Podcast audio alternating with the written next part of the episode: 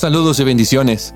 Eh, bienvenido a nuestro podcast sobre el Salmo 23. Hemos llegado ya al último tema de esta serie, a esta travesía, eh, a este tierno relato de, del buen pastor y de cómo el buen pastor cuida a sus ovejitas.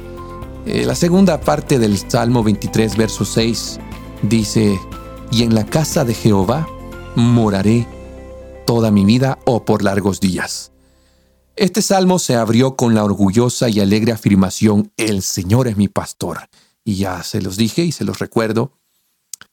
Jehová de los ejércitos, Yahweh, el Dios creador del cosmos, del universo, eh, se considera nuestro pastor, es nuestro pastor.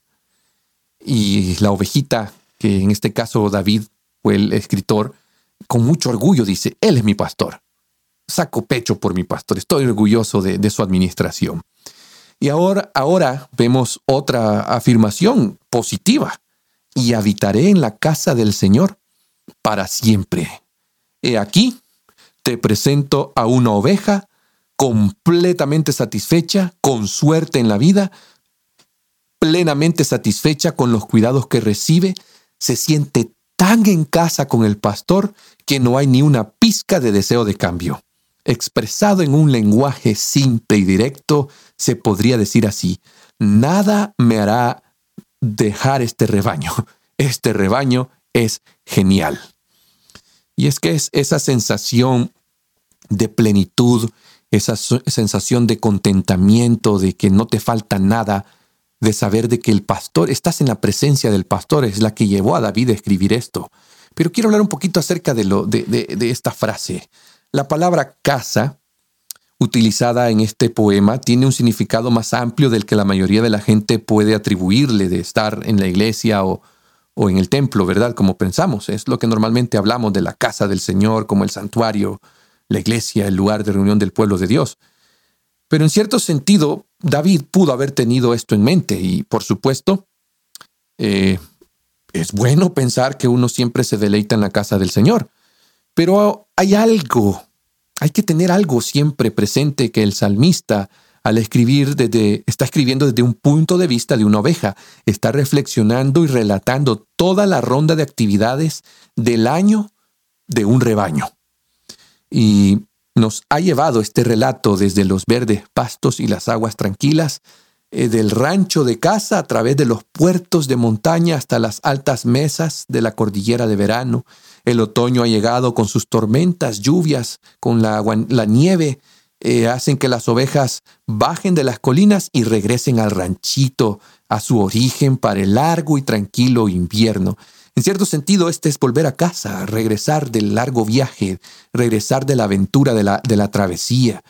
¿Cuántos de nosotros, después de un día pesado de trabajo, después de haber estado, si te dedicas a cortar yarda, después de estar todo el día allí, si en un día tú anhelas tu casita, imagínate haber estado tanto tiempo fuera de casa y haber pasado por peligros, por penurias, eh, haber estado expuesto a la intemperie.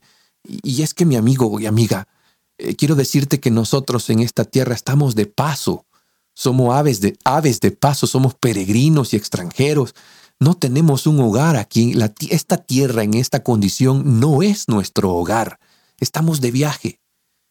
Y en este viaje nuestro buen pastor nos está acompañando, pero llegará un momento donde por fin, por fin diremos, al fin estoy en casa, al fin podré descansar, al fin podré eh, eh, eh, estar en, en, en la presencia del Señor, no solo un ratito todos los días de mi vida. Para una oveja es un regreso al corral, al granero, es un regreso al refugio, al hogar del, del pastor, y durante las estaciones del año con los riesgos, los, peligros, las perturbaciones, si no es por los, por los cuidados y la gestión enérgica del pastor, las ovejas estarían muertas.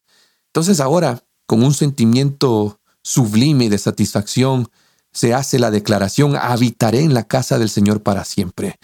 En realidad a lo que se refiere como casa es la familia o el hogar, es el rebaño del buen pastor.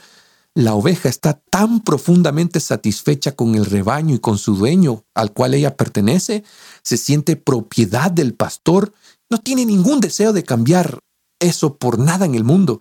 Es como si hubiera vuelto a casa y ahora estuviera de pie junto a, al redil, presumiendo ante sus vecinos eh, menos afortunados, ¿verdad?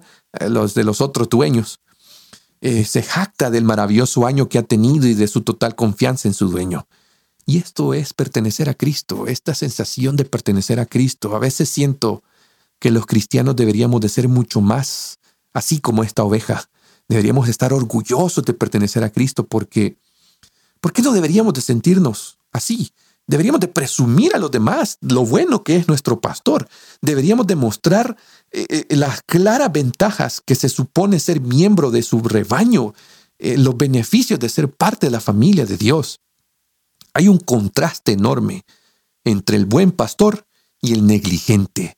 Imagínate lo siguiente para que entiendas por qué esta declaración de en la casa del Señor habitaré todos los días. Ah, imagínate lo siguiente, imagina conmigo, hablando del pastor negligente, del pastor descuidado. Piensa en esto, llega el invierno con sus frías lluvias y sus vientos helados. Las ovejas de este pastor negligente están enfermas, se acurrucan unas con otras con la cola hacia la tormenta, esas pobres criaturas maltratadas y descuidadas bajo la propiedad de, este pastor despiadado, no han conocido más que sufrimiento la mayor parte del año. Han pasado un hambre atroz, atroz durante todo el verano. Están delgadas, enfermas, con sarna y parásitos. Son atormentadas por las moscas y atacadas por los depredadores. Algunas ovejas están tan débiles y delgadas, miserables, que apenas si pueden mantenerse eh, de pie y soportar su propio cuerpecito. Piensa que, piénsalo, imagina lo siguiente, que un día otro pastor se encuentra con tres ovejas de este dueño malvado, indefensas, parecen como tres sacos viejos, flácidos, grises y empapados, derrumbados en, en, en el fango. Ni siquiera se pueden sostener por sí mismas. Este pastor las carga en una carretilla y se las lleva a su despiadado dueño. El dueño simplemente saca un afilado cuchillo y sin ningún remordimiento, con una, un frío corazón, les corta la garganta a las tres ovejitas. No les importa, no siente compasión. Si lo imaginaste, quiero decirte que esa es la imagen viva de Satanás, que es dueño de tantos. Lo mismo ocurre con los que están alejados de Cristo. El viejo mundo es un rancho bastante miserable y Satanás es un dueño sin corazón. No le importa ni un ápice el alma o el bienestar de los hombres. Bajo la tiranía de él hay cientos de corazones hambrientos e insatisfechos que anhelan entrar en la casa de Dios, que están sedientos de su cuidado y preocupación.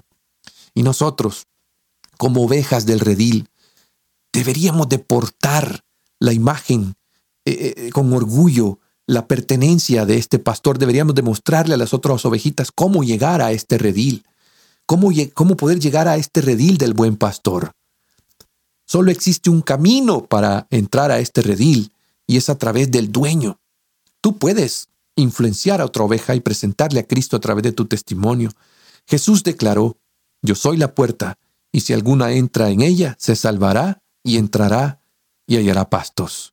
Juan capítulo 10, verso 9. Ah, y hay un último y hermoso sentido en el que el salmista estaba hablando como una oveja. Se pone de manifiesto en el Antiguo Testamento, eh, donde el significado de moraré en la presencia del Señor para siempre.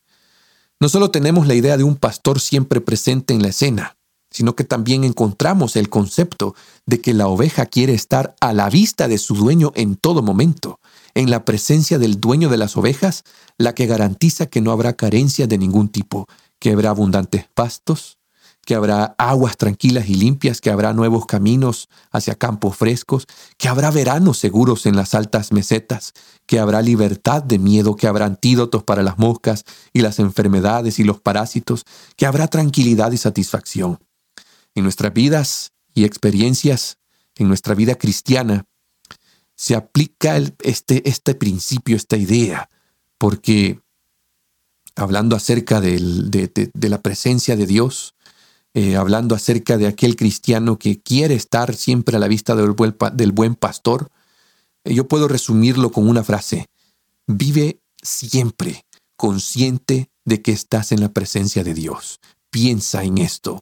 Dios a tu alrededor, vivir rodeado de su presencia, ser una persona, un individuo que vive la vida abierta a la vista del, buen pastor, es estar consciente de cada circunstancia que encuentro, sabiendo que Él está viéndome, estoy bajo su cuidado, bajo su preocupación, porque le perteneces. Y esto, mi amigo, va a continuar por la eternidad. Qué seguridad la de la oveja David, morar en la presencia, eh, morar en el cuidado del Señor para siempre. Bendito sea su nombre, bendito sea el buen pastor. Para finalizar esta serie de devocionales, quiero leer el Salmo 23 y quiero invitarte a que hagas tuya estas palabras tal y como las experimentó el rey David. Leo el Salmo 23. Jehová es mi pastor, nada me faltará. En lugares de delicados pastos me hará descansar. Junto a aguas de reposo me pastoreará, confortará mi alma, me guiará por sendas de justicia por amor de su nombre. Y aunque ande en valle de sombra de muerte, no temeré mal alguno, porque tú estarás conmigo. Tu vara y tu callada me infundirán aliento. Aderezas mesa delante de mí en presencia de mis angustiadores. Unges mi cabeza con aceite, mi copa está rebosando. Ciertamente el bien y la misericordia me seguirán todos los días de mi vida, y en la casa de Jehová moraré por largos días.